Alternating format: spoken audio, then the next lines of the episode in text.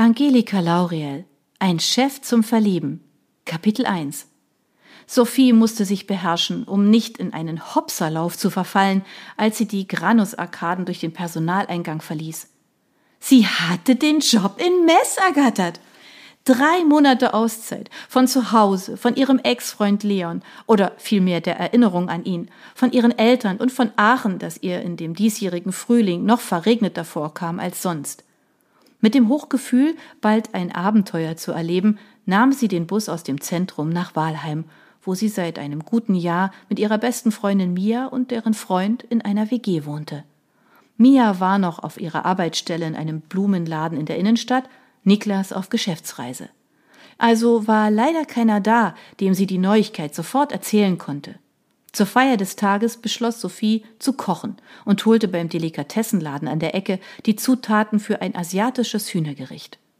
Während sie wenig später das Fleisch in Stücke schnitt und die Marinade anrührte, standen ihr die letzten düsteren Monate vor Augen, in denen sie so viele Stunden über den Rheinfall mit Leon gebrütet hatte. Er war der erste Mann gewesen, dem sie wirklich vertraut hatte. Alles, was sie vorher über die Liebe gewusst hatte, hatte sie in romantischen Filmen gesehen – nicht einmal Mia gegenüber hatte sie eingestanden, dass sie mit 22, als sie Leon traf, noch Jungfrau gewesen war. Schließlich war Sophie vorher auch schon zweimal liiert gewesen. Sie stellte das Fleisch zur Seite und machte sich daran, Sellerie, Frühlingszwiebeln und Möhren klein zu schneiden. Ihr allererster Freund zählte nicht wirklich. Er hatte damals nach einem Zwischenfall während ihres Praktikums in den Granus-Arkaden Schluss gemacht. Das war fast zehn Jahre her. Blutjung, wie sie beide damals gewesen waren, hatten sie sich gegenseitig bedingungsloses Vertrauen versprochen. Nur kurze Zeit später stieß er sie einfach weg, weil er einem Gerücht mehr geglaubt hatte als ihr. Er hatte sie nicht einmal zu Wort kommen lassen. Sie setzte das Wasser für den Reis auf, holte den Wok aus dem unteren Fach des Küchenschranks und stellte ihn auf die größte Platte. In ihrem letzten Schuljahr war sie mit Thorsten zusammen gewesen, der eher altmodische Ansichten zum Thema Sex vor der Ehe hatte. Aufgrund einer Fernsehdokumentation über junge Erwachsene in den USA, die sich Awaiting Till Marriage auf die Fahnen geschrieben hatten, wollte er sich nicht auf Sex einlassen. Sophie wischte sich mit dem Handrücken über die schwitzige Stirn, als sie an Thorstens Küsse dachte und wie er sie dann jedes Mal an ihre Abmachung erinnerte. Dabei war es eigentlich nur seine Abmachung gewesen. Sie hatte sich betrogen gefühlt, weil sie die starken Gefühle in den Griff bekommen musste, die seine zärtlichen Küsse in ihr auslösten. Trotzdem war sie mit ihm glücklich gewesen. Sie erlebten schöne, intensive Stunden, so wie in den Filmen und den Liebesromanen, die sie liebte. Aber er war konsequent geblieben. Und schließlich fand auch die Geschichte mit Thorsten ein frühes Ende.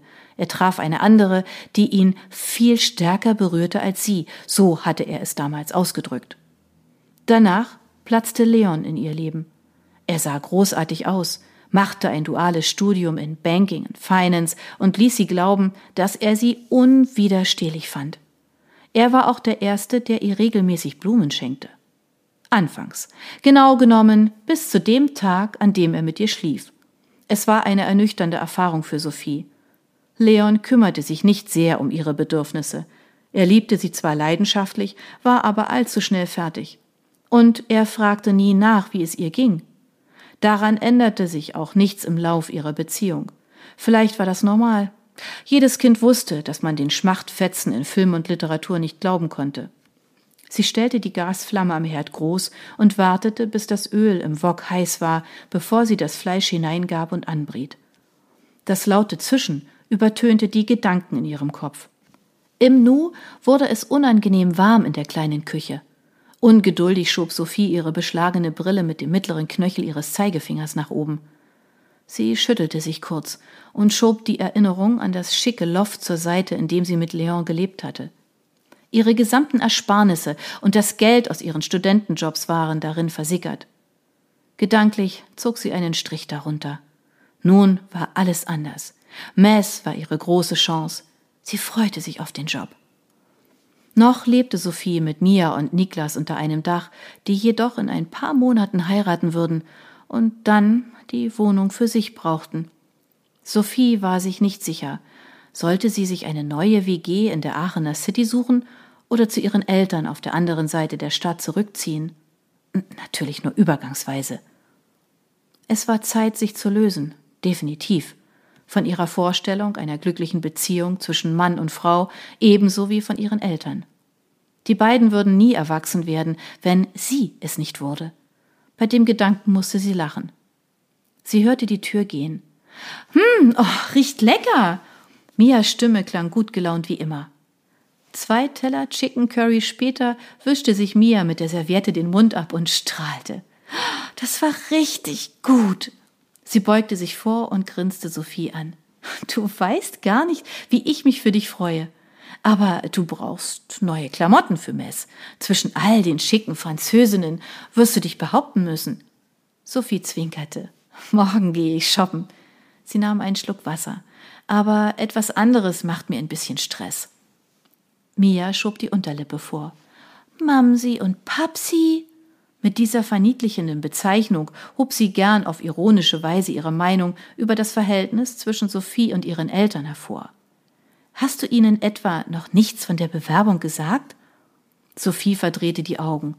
Nein, und ich weiß nicht, ob ich es ihnen einfach am Telefon verklickern soll. Oh, wie alt sind wir noch mal? Elf?